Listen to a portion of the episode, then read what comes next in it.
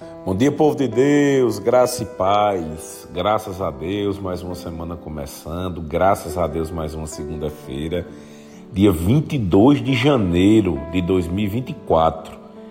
E mais uma vez eu quero te convidar. Ouve essa mensagem até o fim. Medita nessa palavra. Pratica essa palavra. E eu tenho certeza que essa semana vai ser uma bênção.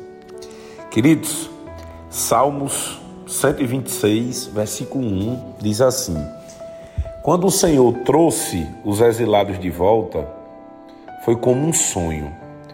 Nossa boca se encheu de riso e cantamos de alegria. As outras nações disseram: O Senhor fez coisas grandiosas por eles. Sim, o Senhor fez coisas grandiosas por nós. Que alegria!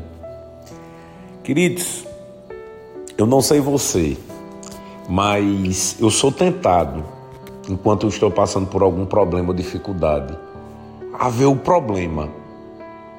Às vezes eu me pego até reclamando. E às vezes, queridos, por perder tempo com isso, a gente não foca na solução. E tem semanas que vem tanta coisa de uma vez que esquecemos de ser gratos e esquecemos de agradecer, de ver tanta coisa boa que o Senhor já fez e ficarmos felizes. Queridos, olha como é interessante. Diante de todos os problemas, o salmista, ele no meio aqui, no versículo 3, ele diz: Sim, o Senhor fez coisas grandiosas por nós, que alegria.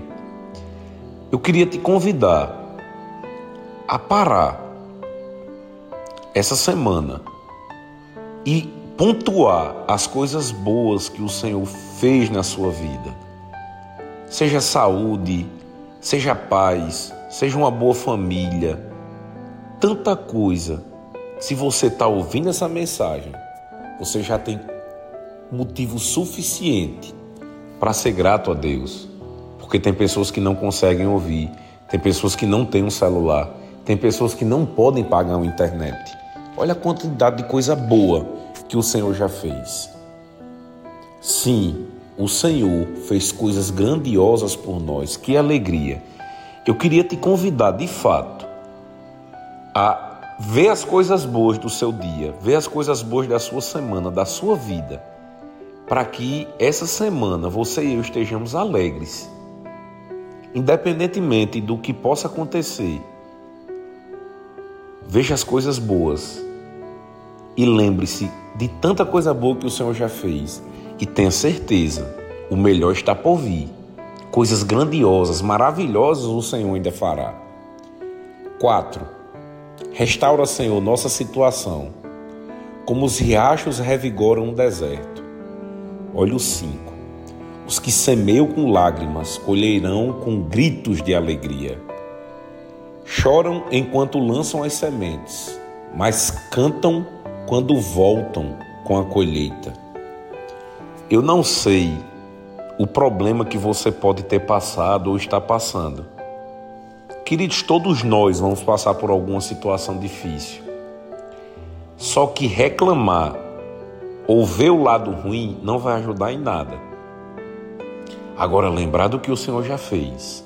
Lembrar que não estamos sozinhos lembrar que nós somos o povo mais feliz dessa terra. Ah, isso sim pode mudar essa circunstância. Lembra semana passada que a gente falou sobre o poder das palavras? O que é que você está declarando ainda? Será que estamos esquecendo esses ensinamentos que a gente vem tendo toda semana? Vamos declarar que essa semana de fato ela vai ser uma bênção.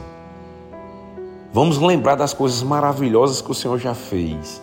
Vamos lembrar das promessas que tem na palavra dele. Quantas coisas o Senhor promete na Bíblia.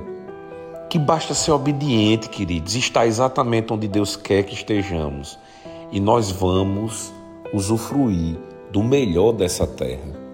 Grandes coisas o Senhor fez, grandes coisas ele faz, e grandes coisas e maravilhosas ele ainda vai fazer.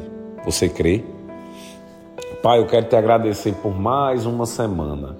Te agradecer, Senhor, por essa palavra. Te agradecer, Senhor, pela vida, pela paz, pela minha família, Senhor, pelo meu trabalho e por viver tantas coisas, Senhor, que eu orei por anos e hoje eu tenho, porque tu és bom e a tua misericórdia dura para todo sempre.